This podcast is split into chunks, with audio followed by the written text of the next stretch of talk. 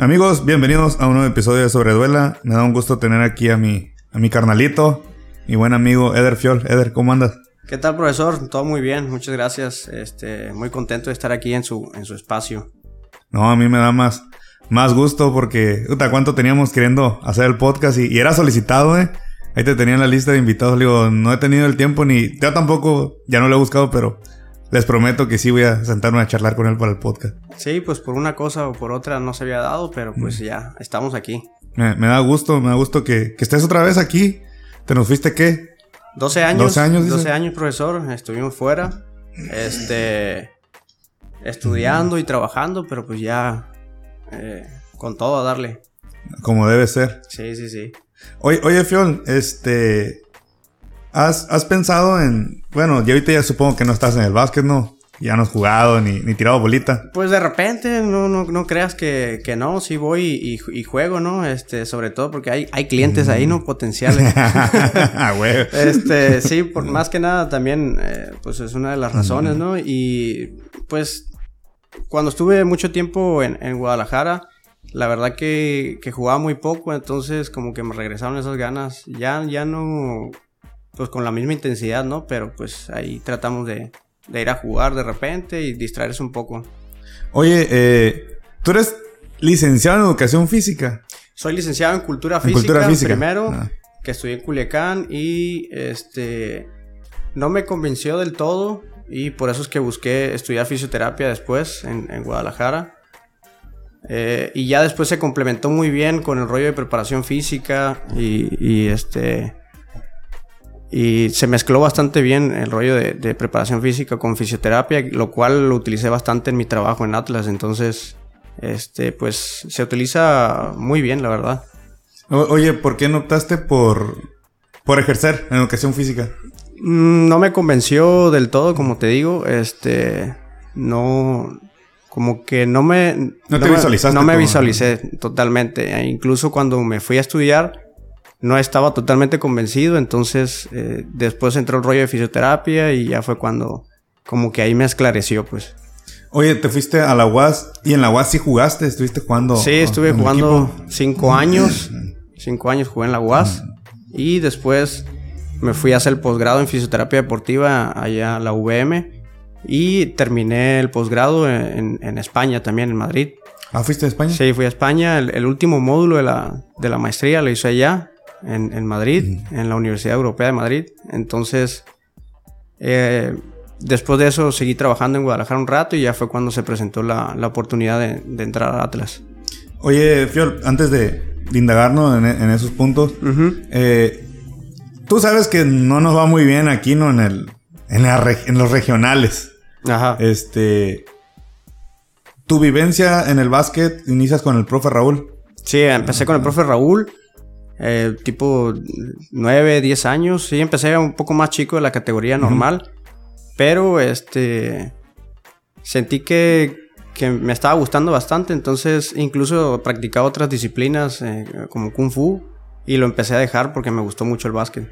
Llegaste a practicar ambos. al mismo Sí, tiempo. al mismo tiempo, pero la verdad que ya después ya no me daba y preferí el básquet sobre otros deportes. ¿Qué, qué, qué te hizo, por ejemplo, ya al estar con el profe, eh, cómo es esa etapa, esa vivencia para, para Eder Fiol, el estar eh, entrenando básico con el profe Raúl? Fue muy buena, fue de, mucho aprendizaje, muchos conceptos básicos que aún los sigo aplicando. De hecho, le tengo mucho cariño al profe Raúl. Este. Pues fue, fue muy buena para mí. eh, fue darme cuenta de que realmente me estaba gustando mucho ese deporte.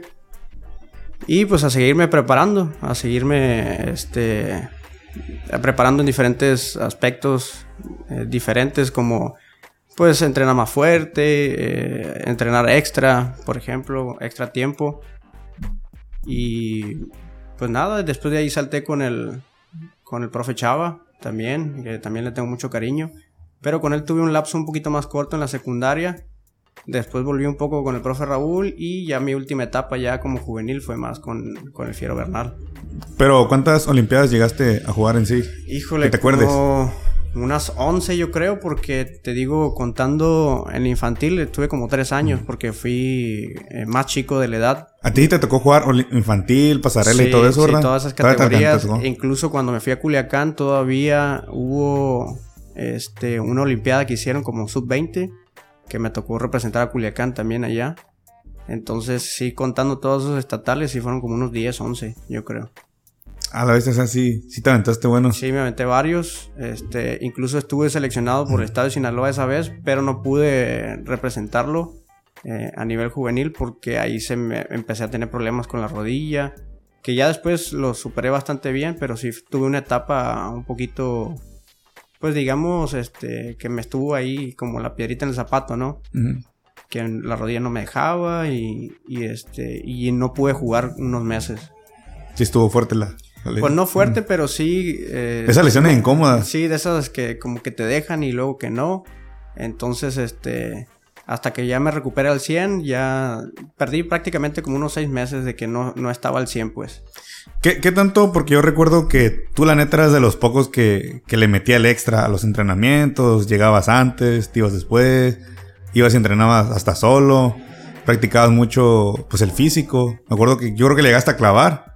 Sí, en, algunos momentos, este, pues tenía buen salto. Yo creo que. Tú tirabas en suspensión, tiras en suspensión. Creo que sí, todavía. Todavía me da el, polvo los tenis, ¿no? Pero, este, sí trataba de practicar eso. Entonces, este, pues así me la fui llevando y ya después como que empecé a dejar de lado ese tipo de, cuestiones porque la verdad que en la universidad tuve, tuve muy buen entrenador también. Este, y, y empecé a, ¿cómo se llama? Aprender otros conceptos diferentes acerca de ello. Y pues, este, dejé, como que dejé de lado el querer brincar como loco también, porque pues hay otras cosas también más importantes, ¿no? Que, hay que manejar como, como base, que, es, que es la posición en la que yo jugaba, pues. Oye, ahorita que eres ya fisioterapeuta, ¿qué tanto afecta al basquetbolista jugar en piso y no en una duela? A ver, vamos quitando ese mito porque Muchos pues de antaño, ah, yo la clavaba y nunca me lesioné. Ah, vamos viendo qué tan. Creo que, pues sí, es, es, un mito, ¿no? Yo creo que la percepción también del, del, suelo cuenta mucho. Obviamente, pues jugar en duela, pues sí se siente como una, una percepción totalmente diferente.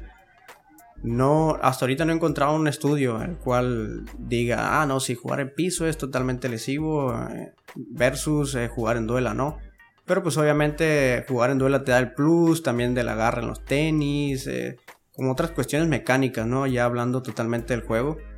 Pero pues sí, siento que ya por experiencia personal sí llega a haber mm. cierta diferencia de jugar en el piso, pues de repente lo sientes como más carga en la articulación, ¿no?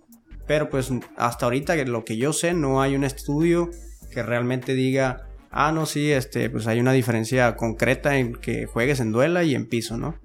Te lo digo porque el, el que llegó a moverme el tema otra vez es un jugador profesional que estuvo aquí jugando. No voy a decir su nombre para evitar decir marcas. Pero él no quería entrenar en piso. Él se negaba que en piso no y medio iba y tiraba, ¿no? Eso sí iba. Y en los juegos pues no rendía lo mismo porque él decía, me voy a lastimar por jugar en piso, porque jugar en piso me va a traer lesiones. Sí, claro. Pero te pregunto si es realmente el mito ese o, ¿O, solo queda en cada quien? Pues ahora sí que no te podría decir realmente si, si es un factor importante, pero pues ahora sí que la, percepción de cada persona no podría decirte realmente si es un factor importante, pero pues, pues yo creo que por experiencia propia sí, pues estar jugando en... Y luego hay pisos resbalosos, o sea, no, no creas que... Un pisito bueno ahí, corrugado, que tú digas no me resbalo, pues sí también hace la diferencia, ¿no? Pero pues no, yo creo que no, no es un factor totalmente importante.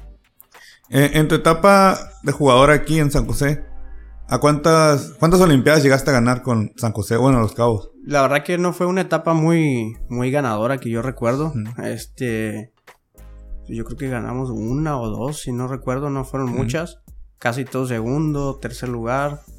Este, esa época yo creo que estuvo como que muy, no sé cómo podría explicártelo, no, no sé si llamarlo como en vías de desarrollo, porque ya cuando a mí me toca salir eh, empieza como una etapa ganadora, ¿no? Que, que se desarrollan varios jugadores diferentes. Ahorita, por ejemplo, veo que hay muchos jugadores, mucho talento del, cuando los años que yo me fui, que regresé, pues hay mucho, mucho jugador. Evolucionó el básquet. Sí, aquí considero que evolucionó bastante y que se trabajó mucho en ese cambio. Pues fíjate que antes, pues también quién era, el profe Raúl, el profe Chava, mmm, Zacarías, profe Zacarías. Sí, O sea, no, no había, porque no te toca la era de los clubs. Ajá, es- eso se me hizo súper interesante porque cuando yo me voy a vivir a Culiacán veo que hay clubes, este, y que hay muchísimos, entonces decía yo, ¿por qué no hay allá también eso, no?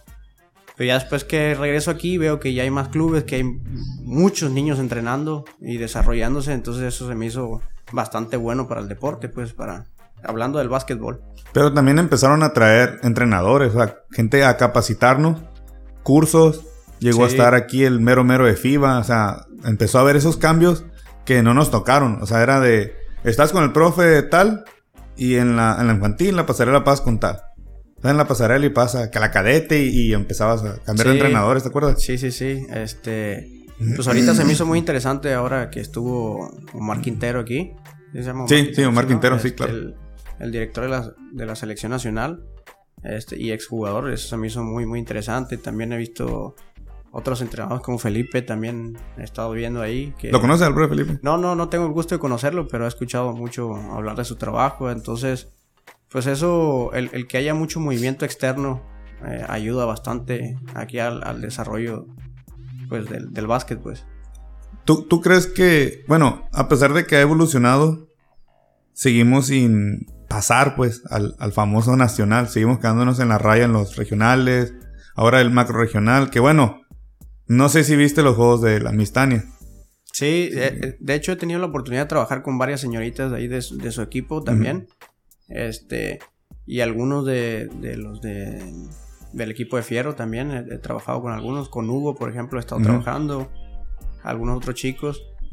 Y creo que esa distancia se ha acercado demasiado ya. O sea, no, no podría decirte que, que todavía falta un umbral, ¿no? Bastante Como grande. antes, Como sí. antes. No, yo, yo creo que han sido cuestiones ahí, a lo mejor muy mínimas, pero creo que el, el talento ya se ha desarrollado bastante y, y ha, y ha potenciado también el crecimiento de, pues, de muchos chicos ya aquí.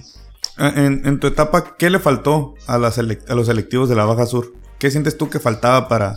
No, pues faltaban muchas cosas, eh, lo que siempre se ha hablado, ¿no? Que la integración, muy poco tiempo, este, muy poco tiempo de entrenamiento, muchos pues no, no estaban tan interesados. eh. Pues creo que fueron muchos factores, no te podría decir alguno en específico, pero sí fueron muchas cosas. Pero de qué talento había, había talento, o sea, te, te puedo decir muchos jugadores que, que pues fácil pudieron haber jugado también en otros lados y, y a lo mejor pues decidieron no hacerlo, ¿no? Pero por ejemplo, entre mi generación más o menos, ahí estuvo Daniel Soto también, pues que él le ha ido súper bien eh, profesionalmente. Es un año más chico que yo, pero este entre 89, 90 y 91 esa categoría creo que había mucho mucho potencial también y que no se alcanzó a desarrollar del todo, pues o sea, tenías que buscarle tú por otro lado y no como ahorita que hay la oportunidad de que hay muchos torneos, este que viajas y que ahora veo que los muchachos van a, que a torneo fulano y que van de aquí a allá y a veces ya llegan un poquito como saturados, ¿no? De tantos torneos que juegan. Ojalá me hubiera tocado eso a mí. Oye, a nosotros nos tocaron los One Piece. Sí, no. ¿Te acuerdas? Sí, o sea, no, no, creo que no, no hubo tanto, tanto auge, pues, en, en la etapa que me tocó a mí, que hubi- hubiera querido, ¿no? Y a lo mejor otro cantar hubiera sido, pero eh, la verdad que estoy muy contento cómo se fue desarrollando también mi etapa universitaria, así que no, no me siento frustrado por eso. Oye, tampoco había redes sociales. No, no, no, o sea, no, no había. todos esos torneos, ¿cómo nos enterábamos? Sí, o sea, obvi- obviamente no, no había tantas cosas como, como las hay ahorita, ¿no? Pero en lo que respecta, no me siento frustrado, pues, o sea, para nada, o sea, disfruté de todo lo que jugué universitario, en mi etapa este, en la licenciatura y en el posgrado también, que eso también eh, lo jugué bastante, entonces creo que de esa parte no, no me quedé con ganas de nada, pues. Pero Tú siempre diste el 100, eso me queda claro. Siempre te la partías jugando. Llegaste hasta a jugar un tipo Cibacopa, el Cibacopa, ¿no? Mm, Sí, Copa como tal, no, antes había... Era, era una liga, ¿no? Una liga, digamos, local, como tipos, una combinación como si fuera Cibapac, algo así, Ajá. Copa, no sé. Simón, sí, sí, sí. Pero sí había jugadores profesionales a nivel nacional, pues sí, o sea, el nivel sí estaba bueno. Este, cuando empezó como el proyecto Los Primeros Marlins aquí, Ajá. eh, era de los únicos juveniles que estaban ahí, junto con, con algunos otros. Estuvo Javier Sauceda también como juvenil en, en esa etapa. Después, el siguiente año fue cuando ya me tocó jugar a mí. Entonces, este, pues fue muy buena también, eh, competitivamente, pues. No, no tenía la seriedad que hay ahorita ya, por ejemplo, en los torneos, pero considero que fue, que fue muy bueno también. Jugaste como con- aprendizaje. Jugaste con el Reggie, ¿cómo se llama? Reggie Jordan, Reggie Jordan, ¿verdad? Ex Sí. NBA. ex NBA de, de varios equipos, de Timberwolves, eh, Lakers y creo que Atlanta también. Y tuvo un buen paso también en la Liga Española, en la ACB y pues ya, ya la verdad cuando llegó aquí ya estaba algo grande, ¿no? Pero jugaba bastante bien, o sea, se notaba que, Sí, resortote que pegaba, sí, me que acuerdo. era un jugador diferente, pues. Sí, se notaba la ¿Qué, qué llegaste a aprenderle tú a él? ¿Llegaste a charlar algo con él o...? La verdad que mi inglés no era muy bueno y sigue siendo sigue siendo no tan bueno, pero este pues lo poco que platiqué con él eran este como no no ser más paciente con con eh, digamos el flujo del juego y todo eso porque pues tú sabes que a veces uno quiere andar desesperado y correr y correr y a Ansioso, veces ¿no? Sí, como ser un poquito más inteligente en, en la manera de jugar, ¿no? Hablando sobre eso, pero eh, de, de todos aprendí un poco también. Había otros jugadores también muy buenos. Entonces, pues ahí fue como una mezcla de, de, de muchos jugadores que me ayudó también a cuando llegué a la universidad. Oye, a ver, hay, hay un juego en particular que yo quiero saber tu versión. Cuando jugaron contra Guerrero Negro. Ah, sí, muy polémico también. Sí, e- ese, cuéntanos, a ver, tu versión de ese juego en particular. Eh, pues a grandes rasgos, así siendo, resumiendo el tema, eh, llevamos una ventaja de dos juegos ganados aquí y fuimos a jugar a Guerrero Negro. Eh, creo que tuvo que ver algo eh, en la parte arbitral también, mucho eh, decisiones polémicas ahí. Pero este, total que el primer juego se vio afectado eh, un jugador de nosotros, lo expulsaron, no lo dejaron jugar al siguiente, entonces si de por sí no había tanta seriedad en cuanto a la cantidad de jugadores, porque no había tampoco mucho flujo económico como para ayudar a todos que fueran a jugar, entonces este llevábamos un, un equipo bastante reducido en, en jugadores. Me armado. Sí, mermado, porque pues muchos tenían compromisos laborales y este y pues hay una situación ahí donde un jugador empieza a echar agua en, en la cancha directamente para que se bloquee el partido, entonces sí es un rollo ahí, total que este el segundo partido sí estuvo más más reñido, sí casi casi nos vamos a tiempo extra, e- incluso yo tuve la oportunidad de darle el gane al, al partido, pero la fallé. Pues inexperto también, no digo que todavía la siga metiendo, ¿no? Pero pues sí me ganaron los nervios y no, no, no la pude meter. Entonces, este... eh, ellos nos ganan los dos juegos y quedamos a empate. Y ya para el último partido, que era el definitivo, en el quinto, y ese teníamos que jugarlo acá en, en, en San José del Cabo, ellos ya no quisieron. Ya no quisieron jugarlo y que como que presintieron que les iban a aplicar las mismas que ellos aplicaron allá. No sé, no sé cómo definirlo, pero Pues se dieron por derrotados. se dieron por derrotados y que estaban muy lejos. Y la verdad desconozco todas las, este, los factores que incidieron ahí, pero este, al final dijeron, no, pues que ustedes se queden como campeones. Aparte habíamos ganado más juegos que ellos. O sea, si te ibas como ya la tabla general, nosotros teníamos mucho más juegos eh, ganados que ellos también. Entonces, como que por ahí le dieron y ya no quisieron seguir jugando. Te, te lo digo porque me comentaron, por ejemplo, creo que iba el Cabo, los dos norteamericanos, iba Osmar, ibas tú, y creo que el Hort, no sé si fue el Vallarta Y también, el Vallarta también, sí. que fue el que expulsaron, creo, ¿no? Sí, ya lo expulsaron, sí. Que, que ya no quieren que jugara y... Sí, no lo dejaron jugar. Y lo que pasa es que también obviamente influyeron muchas cosas. Te digo, el arbitraje sí estuvo un poquito malo. Y, y pues eso influyó también que él se saliera de sus, de sus casillas y ya no pudiera seguir jugando. Entonces, todo- así de candente estuvo. Sí, tuvo, tuvo bravo y aparte la gente ya también es brava. le gusta mucho el básquet. Pues fíjate que hubo un caso similar, te lo pregunto porque Pelícanos jugó contra Loreto. Aquí ganó dos juegos Pelícanos, iba por uno a Loreto. Y también, no me consta, pero pues entre... Cuando el río suena es porque agua lleva, dicen. Que pues había incidencias parecidas a lo que tú me estás contando. Pero ya llegó Pelícanos a, a, Loreto y empezaron todas las quejas y no se presentó Loreto a jugar. Ah, sí, supe algo de eso, y, pero la verdad no, no estuve muy relacionado.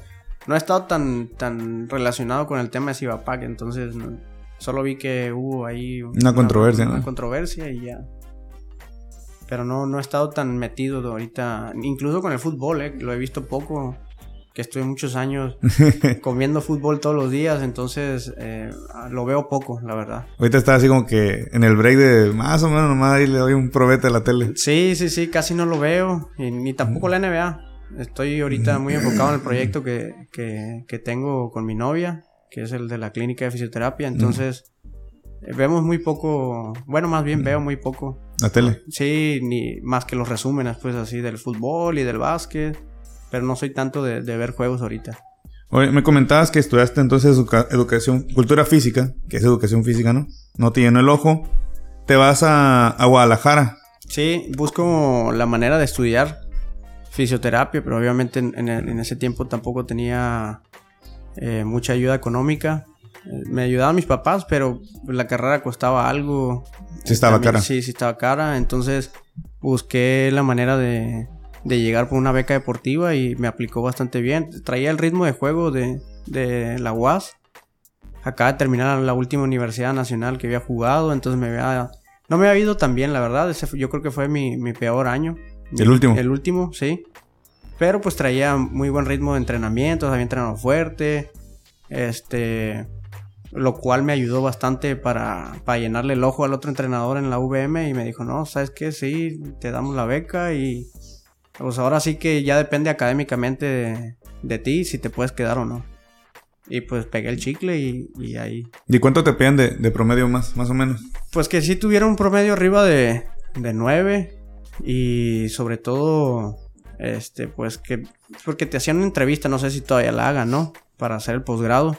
Te hacían una entrevista académica y cuáles eran tus, tus intereses por estudiar ahí y todo ese rollo. Y y pues como que vieron que sí tenía muchas ganas y me dieron la beca. O sea, porque en ese tiempo no era tan sencillo que te dieran una beca deportiva en, el posgrado. Pues sí era un poquito más complicado. Becas en la UVM sé que no son tan difíciles de dar en la licenciatura. Pero en un posgrado sí un poquito más complicado. Ahorita no sé qué, cuál sea el caso, ¿no? Pero a mí me tocó en ese momento así.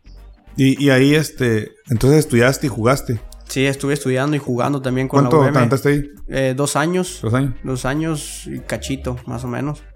Este, porque llegué desde antes yo a, a, a la VM. Llegué antes de empezar el posgrado porque ya me pidieron empezar a entrenar y todo eso. Entonces, sí me aventé fácil como dos años y medio más o menos. ¿Sí estuvo entonces? Sí, estuve estudiando, trabajando. Este, fue cuando en ese lapso yo entré de practicante en la clínica Pro Sport and Health, que es de Rafa Márquez. Oye, eso te iba a preguntar, fíjate, ¿cómo estuvo el río con...? Sí, fue un, digamos, un rebote de ahí caí. ¿Pero tú sabías que él estaba ahí o te...? No, no, no, no, yo en lo absoluto, yo no sabía ni de quién era, ni quién era el director de esa clínica, nada. Este, no sabía pues de quién era ni nada, o sea, no, no tenía idea. Este, sino que a mí el entrenador, pues yo le, le, digo que tenía mucho tiempo libre, que quería empezar a practicar una clínica de fisioterapia porque necesitaba seguir aprendiendo, este, pues tenía muchas ganas, pues. Entonces es como él me dice, ah, mira, hay una clínica nueva en, tal lado que se llama Pro Sport Health, es de Rafa Márquez, pero pues como que no le di mucha importancia, entonces yo mandé mi currículum, me aceptaron, me hicieron entrevista y órale, pues empecé a, a practicar como unos ocho meses, yo creo, sin paga, sin nada. Pero pues eh, cualquier actividad que me pedían a mí, yo la hacía, este, siempre estaba con mucha disposición, pues, y siempre aprendiendo de otros compañeros, que todavía les tengo mucho cariño, pues, a, a muchos compañeros con los que me empecé a desarrollar también en la clínica y seguía estudiando. Eh, y pues fue así como empecé a agarrar el rollo ya más como más concreto en, fisioterapia. Después el, director de la clínica que se llama Luis Fossati, digamos que él fue el que me empezó a, a ver cualidades de, pues que era muy, muy entrado en el trabajo. Pues. Aplicado. Sí, muy aplicado. Y él me ofrece trabajar ya directamente en la clínica, ya bien, en, forma, ya con un contrato bien. Trabajaba muchas horas, muchas horas, este, y estudiaba los fines de semana. Entonces, era full time siempre estar estudiando y trabajando. Y fue que empecé a dejar el básquet un poquito de lado. Entonces, eh, pues de ahí empecé a trabajar como unos 6, 8 meses y después eh, el director de la clínica me promueve a que yo me vaya a Vallarta encargado de una clínica. Entonces estuve un año en Puerto Vallarta encargado de una clínica de fisioterapia. Igual, aprendiendo y estudiando y echándole ganas. Oye, esa no, no, no me la sabía que te habías sido encargado un año. Sí, me fui un año a Puerto Vallarta de mucho crecimiento personal. Eh, fue difícil. Eh, justo ese año que llegué fue cuando pegó Odil, me, me, acuerdo clarito. El día que yo llegué a vivir a Vallarta fue el día que pegó Odil aquí, súper fuerte. Entonces perdí comunicación con la familia un rato. Tú, pues tú sabrás, tú lo viviste. Sí, pues sí, aquí estuve. Sí, estuvo, estuvo difícil, entonces este, me fui a vivir un año para allá. Después que termino mi año de trabajo allá, yo pido mi cambio a Guadalajara y justo en ese instante es cuando me voy a terminar la, la maestría a España. Eh, voy a, al último módulo de la, de la maestría a Madrid y este, regresé a Guadalajara otra vez Estuve como seis meses trabajando de vuelta en la clínica, pero ya en Guadalajara, ya no en Vallarta. Y de ahí es cuando entra Atlas. Antes de, de que me cuentes de lo del Atlas, ¿cómo es estudiar o cómo es la metodología de, enseñanza de allá de Madrid a la, a la, de México? Pues sí, es un poquito diferente, ¿no? Es, eh, digamos... ¿Cómo fue tu vida ahí? Pues no, no, fue un lapso muy largo, ¿no? Fue un lapso corto. Eh, fue una estancia muy corta en Madrid. Estuve como un mes, pero iba de 9 de la mañana a 9 de la noche a la escuela. O sea, era todo el día. ¿Todo el día? Sí, prácticamente todo el día. Muy cansado porque pues era intensivo, o sea, era todo el tiempo estar ahí metido en, en la escuela, prácticas y, este, y demás, ¿no? Pero pues sí es un poquito más, digamos, yo, de la forma que yo lo viví, sí es un poquito más tajante. O sea, empezamos a las 9 y es a las 9. No es como aquí que... No chance, profe. Sí, sí, empezamos a las 9 y 10. No, no, es 9 y 9. No hay, incluso para el camión también que nos llevaba, el camión nos recogía ahí en el Bernabéu, en el estadio Bernabéu. Entonces el camión parte a tales horas y se va. No es de que, oye, ahí vienen cinco y no, y no. Se quedaron. Se quedaron, sí. Es como y si quieren llegar, búsquenle. Sí, creo que con los horarios, eso este, aprendí mucho de los extranjeros. Son, son muy, muy puntuales. O sea, sí. sí, creo que a los mexicanos nos falta un poquito esa cultura. No digo que todo, ¿no? Pero sí eh, lo aprendí mucho en el fútbol también. La, cultura de la puntualidad. Entonces trato yo también de, de, con mis pacientes ser muy puntual y no este, atenderlos a destiempo y cosas así. Oye, ahorita que, que dices eso, yo acabo de estar en un congreso latinoamericano de educación física. Y ninguno fue europeo, fueron latinos, pero todos como tú, a las 10. Sí, y, si tú le decías, tienes 50 minutos, exactamente acababan 50 minutos. Sí, es, considero que es algo muy importante. Y yo, por ejemplo, te escucho a ti que me dices, profe, ¿no? Sé que somos camaradas. Y sí me... Yo sí me saco de onda, pues, pero me acordé de los, de los ponentes. Y, doctor, eh, licenciado, eh, profesor, yo, o sea, te hablan con un valor de, es que usted es licenciado. Sí, claro. Y tú cuando me dices, profe, me acordé pues que ese valor que, tú dices que absorbiste de ellos, sí, sí te lo vi aquí en, no sabes qué, por esto y esto otro a tal hora. Y está bien porque pues el tiempo de uno también vale. Sí, claro, es muy importante. Entonces, te digo, dentro del fútbol aprendí eso también. Eh, el trabajar con otros jugadores extranjeros, hay jugadores mexicanos también muy dedicados y no todo es como lo pintan, ¿no? Y creo que lo que se ve en la televisión es un porcentaje muy mínimo de todo el trasfondo que hay de trabajo detrás. Eh, por ejemplo, yo miraba que mucha gente criticaba, ¿no? En redes sociales, en la televisión. Es muy fácil hablar del trabajo de los demás. Y de criticar y de decir, ¿no? Pero considero que cuando muchos equipos estaban en, por ejemplo, en crisis, pues no es totalmente culpa de, ni de los jugadores ni del cuerpo técnico, o sea, son muchas variables. Eh, pueden infringir muchas cosas o a lo mejor no hay tanta química en el equipo. O sea, todo es importante. Pero eh, te puedo apostar que la mayoría de todos esos clubes que a lo mejor no les ha ido tan bien, siempre están trabajando y el doble de tiempo, o sea, porque lo viví, o sea, a mí me tocó una etapa... En el Atlas no, sí, muy dura y, o sea, te, te, sientes frustrado también porque tú eres parte del equipo y quieres que gane y a veces no se dan los resultados y no porque no trabajaras, sino por muchas cosas, o sea, te puedo decir que que por trabajo y por mi dedicación no quedó, nunca, nunca, nunca. Este, entonces te digo, pues son, son muchas variables que a veces pueden infringir en, en que no sea el resultado, pero no significa que no estás trabajando por él. A lo mejor no se te va a dar eh, en un corto plazo, pero pues trabajando, ya ves, fueron campeones. Sí. ¿Después de qué? De muchos años, no sé, 70 años. Yo creo, ¿no? Sí, sí, sí. Entonces, obviamente yo me sentí feliz también por eso y me sentí parte de él porque fui parte del proceso de muchos jugadores que están todavía ahí eh, si acaso llegaron 5 o 6 jugadores nuevos, pero toda la plantilla era prácticamente la misma. Muchos jugadores sub-20 que yo vi debutar. Eh, por ejemplo, el caso de, de, otro jugador ahorita que está en Chicago Fire, yo lo vi eh, debutar cuando tenía 16 años. Entonces estuvo en el proceso igual que otros médicos que salieron junto conmigo y masajistas. Este, que vimos el proceso de muchos chicos que ahorita se están desarrollando muy bien.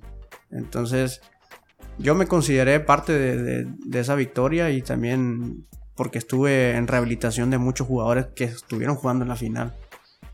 Entonces eh, fue, algo importante también para mí. ¿Cómo es eh, tu bienvenida al Atlas? Pues entré. Pues prácticamente fue muy rápida, no fue así como que, ah, eh, fiesta y caravana, no, no, aquí, ahí llegas y a trabajar. Porque ahí Bienvenido y pásale. Sí, sí, sí, órale a lo que vas y a trabajar y es, estar... A ver qué sabes hacer. Sí, sí, sí, es estar pues prácticamente 24/7 a la disposición. A veces no tienes vacaciones. Eh, sí, me acuerdo que una vez me dijiste en el, estadio. Sí, o sea, es, es, este, es pesado en cierta forma porque pues tú a veces dices, no, pues me voy de vacaciones, ¿no? A Los Cabos eh, o con mi familia y a veces se atraviesan otras cosas que tú no, no, no tienes en mente y, pues órale, entrarle. Gracias a eso también, eh, por mi trabajo, creo que este, me llevó a Argentina. También eh, fui a, seguir la recuperación de un jugador de Atlas en ese momento. Entonces, pues eso fue también muy importante para mí, el, que el jugador tuviera la confianza en decirme, ¿sabes qué? Pues... Necesito que vengas a Argentina. Sí, fui a Buenos Aires, estuve dos semanas allá trabajando con él, eh, después él salió de Atlas, siguió jugando y se retiró en, Vélez, en Vélez de Argentina, entonces pues fue un, un jugador importante también en Argentina en su momento. Pues todo eso son experiencias, pues son experiencias que te va dejando el mismo trabajo en sí y esas también las voy aplicando en, ahora en, mi proyecto que tengo. ¿Cuál fue eh, la mejor temporada que tú sentiste que, viviste con el Atlas? Y la que digas tú, ya, ya no. Ya, es la peor, la peor. que, eh, sentiste. Que todo el núcleo se sintió muy, muy tenso. Pues se vivió un, un ambiente un poquito diferente cuando estaba Rafa, ¿no? Porque pues era un referente en la selección. Incluso estuve trabajando con él en su última etapa ya en la selección mexicana. Estuvimos trabajando unas tres semanas antes de que él se fuera a la concentración con la selección. Y eso también fue como mucho crecimiento personal, pues porque era una preparación diferente con preparadores, preparadores físicos, fisioterapeutas que estábamos ahí con él. Eh, justo como unos dos meses antes de irse a Rusia. Entonces, esa etapa que, estuvo Rafa fue una etapa como muy eufórica, ¿no? En el club. No le fue tan bien eh, en términos generales. Sí hubo ahí por ahí una, un par de liguillas, creo, como dos liguillas. Pero siempre faltó algo al final, ¿no? Entonces creo que esa, etapa en la que estuvo Rafa Márquez como jugador fue... Fue buena. Fue muy buena. Eh, después vino como un declive del equipo, que ya no ganaba tanto, que se empezó a complicar, después viene la venta del equipo con Grupo Orlegui y todo eso, y empiezan a reestructurar todo. Entonces en esa reestructuración fue donde yo salí. Este, pero creo que le fue bastante bien, pues ver los resultados ahorita, eh, que están otra vez en la, en la pelea del, del campeonato. Pero sobre todo creo que el mismo esquema que había antes de, de jugadores, eso fue que se siguió desarrollando, pues. Y pues obviamente el, cuerpo técnico que yo también metió su, su trabajo, pues, de, de, cómo desarrollar también a los jugadores y pues eso los hizo exitosos también, ¿no? El mismo esquema que traían ellos y le dieron un cierto cambio bastante bueno. Oye, ¿cómo es eh, la vivencia con Rafa Márquez? ¿Cómo es un, un día de trabajo con Rafa Márquez?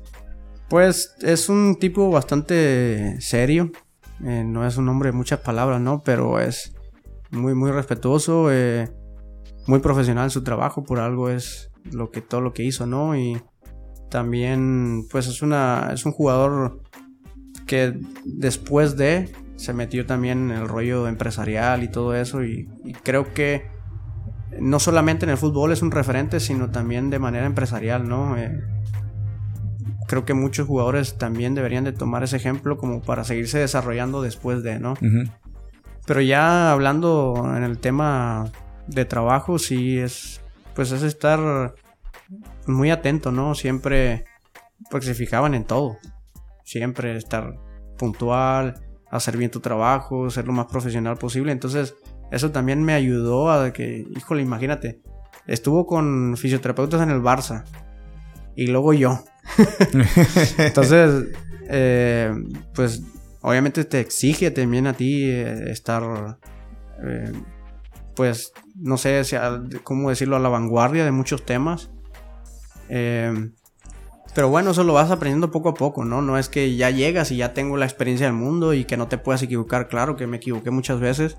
Pero el chiste es aprender de todos esos errores, ¿no? También tuve otros jugadores muy importantes que ahorita siguen jugando. Chicharito, ¿ya estás trabajar con Chicharito? Mm, fue una, una sesión, digamos, mm. esa vez que trabajé con él, fue una sesión bastante corta.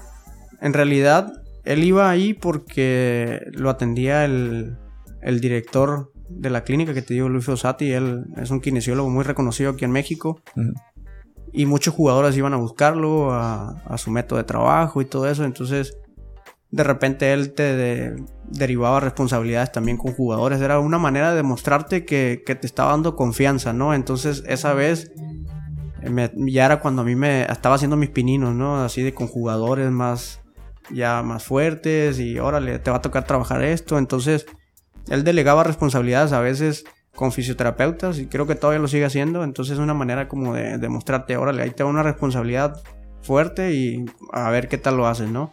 Entonces eso también me sirvió para antes de llegar al club. Eh, también estuve con Héctor Moreno después del Mundial de Brasil. También así que me derivaba situaciones en las que yo tuviera que trabajar con él. Y algunos otros jugadores de la Liga MX que también iban. Ah, o sea que no solo con gente del Atlas trabajas. No, no, no. En su momento llegué a trabajar con otros jugadores de Chivas también, que iban ahí en la clínica donde yo trabajaba. Jugadores de Necaxa, que iban y buscaban otra opinión médica este, ahí a la clínica. Entonces, sí me tocó experiencia con diversos jugadores, de básquet también algunos, ahorita no recuerdo algunos nombres, pero que en su tiempo estaban en la Liga Nacional también jugando. Entonces, y algunos chicos de atletismo también, eh, recuerdo haber trabajado, por ejemplo, una chica olímpica, Paola Morán, también en su momento me tocó trabajar con ella, que en ese momento no era la que, la que, es ahorita, ¿no? Pero eh, son, son de algunos nombres que recuerdo ahorita y, me tocó trabajar. ¿Y con el ya difunto Vicente Fernández? Ah, no, eso también fue una experiencia bastante grata, eh, muy chistoso. Era una persona con con mucho humor y también te digo, es parte de, mi trabajo que te delegaba responsabilidades. Con él sí estuve trabajando un poquito más tiempo, incluso con Checo Pérez también me, me ¿Oh, tocó, sí, también. Eh, en algún, como unas tres semanas de trabajo tuve con él. Entonces fue muy variado, fue muy variado y la verdad que le agradezco mucho eh, al director que te digo de la clínica porque me tuvo la confianza en mí, pues.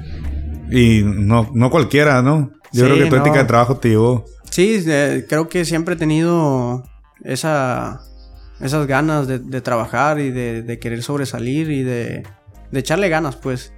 Porque pues obviamente eh, tienes que estar tratando de mantenerte estudiando eh, todo el tiempo, eh, saber temas que a lo mejor ya no se usan igual que antes, técnicas que a lo mejor tú creías que te, que te eran útiles y ya no son. Entonces siempre tienes que estar ir cambiando conforme va, va avanzando todo, ¿no?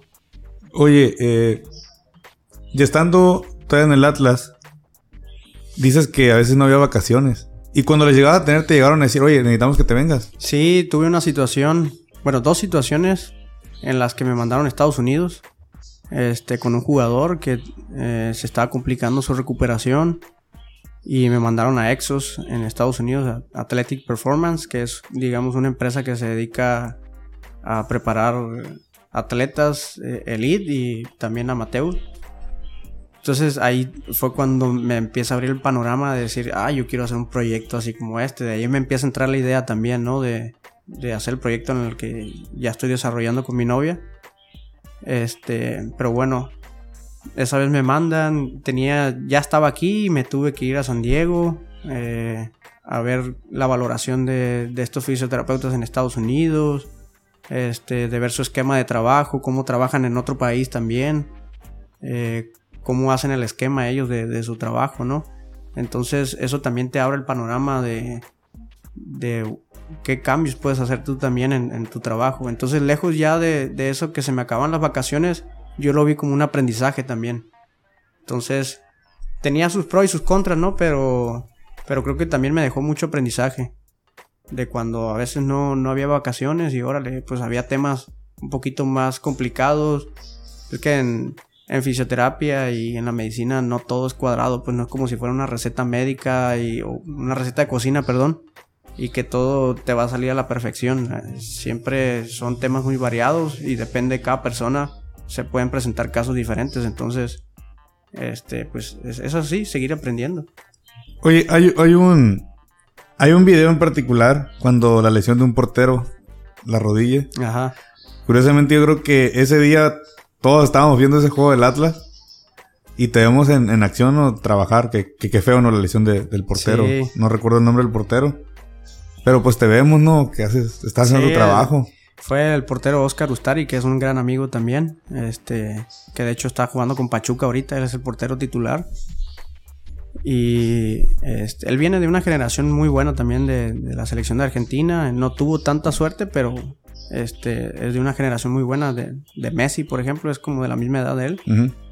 Este, sí, se tuvo una lesión severa. eh, y me acuerdo que esa vez, pues sí, no, sabes, no sabía qué onda, qué había pasado, pues porque pues él despeja un balón y... Rutinario, ¿no? Sí, sí, sí, de repente empieza a gritar todo el mundo y luego que en lo que te deja entrar el árbitro, porque todo el mundo, oye, ¿por qué no entran en la atención médica? Pues es que el árbitro ni siquiera tampoco se había dado cuenta que estaba pasando. Entonces, pues entramos un poquito después y ya cuando veo la rodilla, ya veo la, la severidad del tema. Pero ya anterior a eso ya me habían tocado otros casos también muy fuertes. Entonces cuando lo vi fue como que, ah, ok, bueno, pues ya hay que asistir al doctor y, y, y ya, ¿no?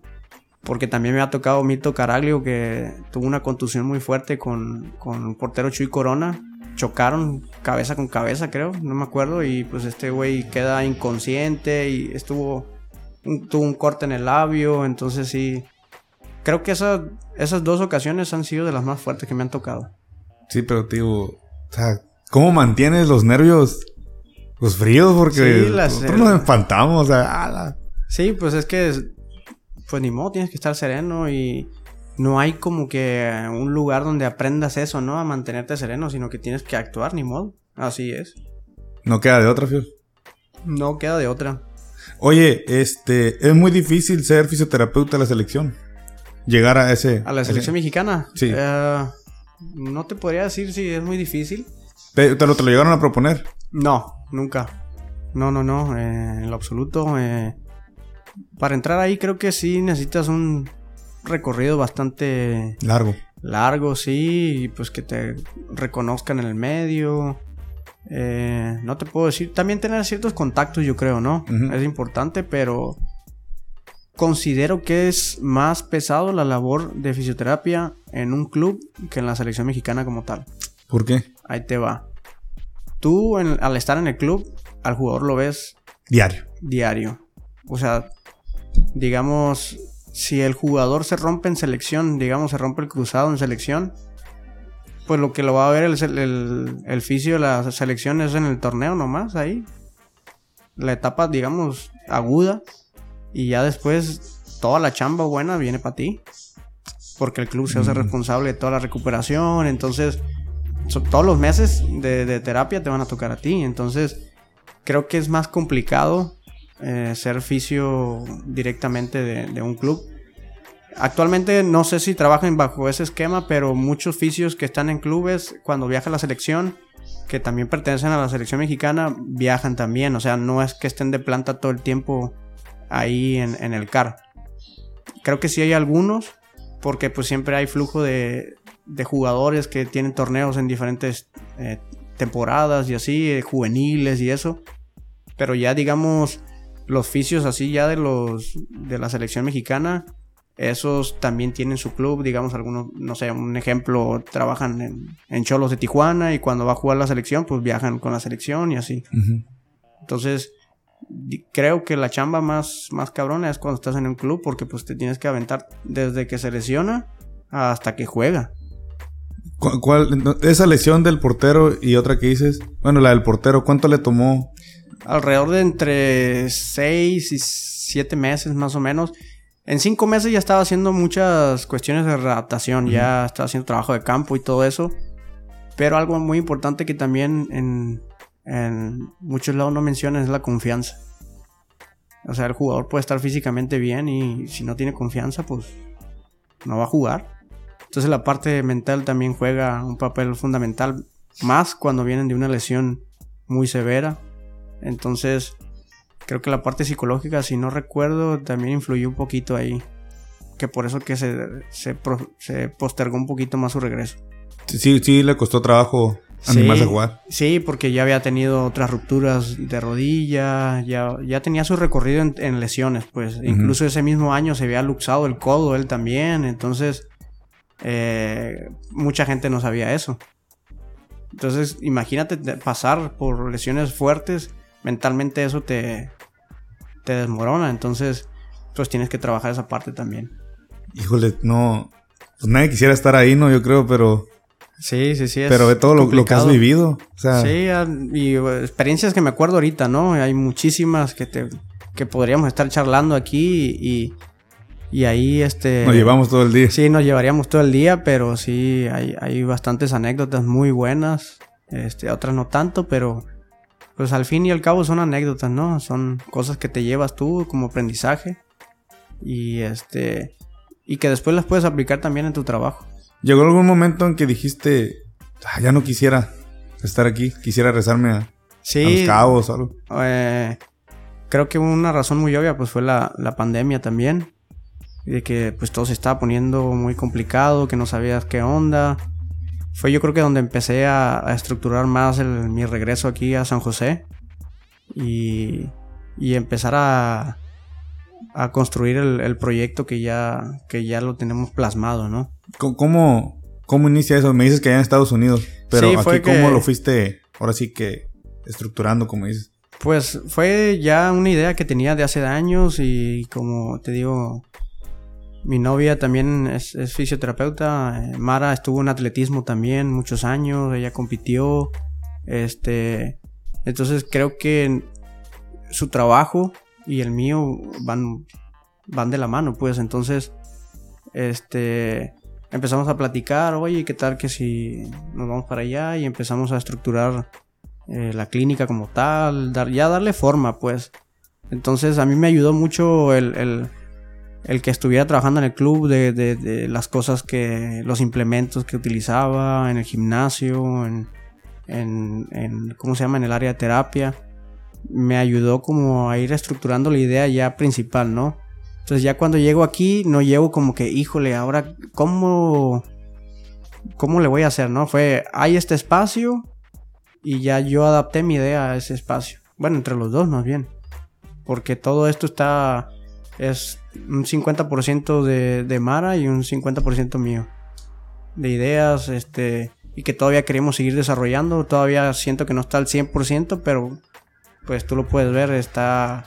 No, está con madre. Está chingón la clínica de ustedes. No, gracias. Y este, pues ha ido eh, a paso lento, pero seguro. Oye, pues aprovechando eh, horarios, pues costos, no sé, algo que quieras mencionar de la clínica porque se da a conocer. Sí, este. Nuestra clínica nos, pueden encontrar también en, Instagram, eh, Kinetic-Sport Clinic. Ahí nos pueden encontrar. Hay algunas fotos de muchos chavos que han estado viniendo, deportistas, etcétera. este, los horarios que manejamos son de 9 de la mañana, cerramos 2 de la tarde, volvemos 4 de la tarde y la última cita es 7 de la tarde, más o menos. No, pues no está mal el horario, Tata. Sí, venimos cerrando como 8, 8 y media aproximadamente por el tiempo que le damos también a cada paciente. Sí. Este, de costos, eh, la consulta eh, es una valoración y, y te incluye tu primera sesión de terapia. Tiene costo de 500 pesos. Y las este, sesiones consecuentes tienen costo de 450. No, pues no está. Está muy bien el precio, así que palomía, pónganse las pilas aquí para que Creo que estamos competentes ahí con el mercado, entonces. Yo, yo sé que aparte es calidad, ¿no? Yo, sé que pues los que te conocemos, te tenemos la confianza, sé que quieres dar a conocer más el proyecto, que es, yo creo como todo, ¿no? Igual yo quiero dar a conocer el podcast y tú quieres dar a conocer tu, tu negocio, pero yo tengo fe que, que lo vas a lograr, siempre has sido muy consistente, disciplinado, enfocado, como pocos, la verdad. Y mira que la vida a veces lo que hemos platicado, ¿no? Llevó su sacrificio, pero te ha compensado con llegar, por ejemplo, al Atlas. Yo creo que nunca te visualizaste estar en el Atlas. No, en lo absoluto. Fue como algo que no tenía planeado en lo absoluto. Este. Sí, me hubiera querido estar como en, el básquet, ¿no? Pero pues. Eh, creo que el básquet todavía está como en vías de desarrollo en liga profesional, digamos. Ahorita ya se ve más concreto. Sí, sí. Mucho más estable. Pero en el tiempo que yo apenas estaba empezando, pues no. Incluso no lo mencioné. Tuve una, una oferta de charros de Jalisco antes de. Sí, no, no tan seria, pero sí. Es que el, médico que trabajaba de charros de Jalisco fue mi compañero en, la clínica donde trabajaba. Ah, ok, ok. Y él ya estaba platicando conmigo. Oye, va a empezar la temporada. Eh, ¿Te gustaría venirte? Eh, yo este, te propongo para que seas parte del cuerpo médico, del staff. Pero era una, o sea, iba a ser una temporada muy corta la del béisbol de la Liga del Pacífico y después me iba a quedar sin chamba, pues. Entonces como que no me latía tanto eso. Y ya después, sin querer, se vino la oportunidad del Atlas y... Y ahí la tomamos. ¿Y donde hubieras aceptado entonces la...? No, pues ahí anduviera, yo creo que a los tres meses ya me hubiera venido para acá, no sé. Pero mira, cómo, se dan las cosas, ¿no, Fio? las ironías de la vida. Sí, sí. Pero pues así, así fue y la verdad que me siento muy contento y con muchas ganas de trabajar aquí de vuelta en San José. Regresarle un poquito lo que me ha dado. Diste, ya has dado una plática, ¿no? Una, un curso a entrenadores aquí en San José. Sí, di una, charla ahí, no muy formal, eh, de algunos aspectos como de prevención de lesiones y todo eso, que ahorita ya está más actualizado todo, todo ese tema, ¿no? Que siempre da mucha, mucho de qué hablar. Pero la verdad es que no soy muy, muy dado a dar así como que charlas en público. No, no, siento que no, no es lo mío. Incluso ya me han invitado por parte de, otras universidades a dar como ponencias en diplomados y así. Pero no me gusta. ¿Sientes que no, no es lo tuyo? No, siento que no es lo mío. Entonces, hay otros colegas que son excelentes hablando y sí, sí, sí, que dan la idea principal de todo y que, que sobre todo se dan a entender, pues, que es lo más importante. Entonces siento que eso no es mi fuerte y no es lo mío. Pues, Fiol, este, me siento honrado, De que me hayas contado. No, al contrario. Parte de, tu, de tu vida. Tenía muchas ganas de, de charlar, ¿no? De que me contaras muchas cosas y que la gente también conociera parte, parte de ti.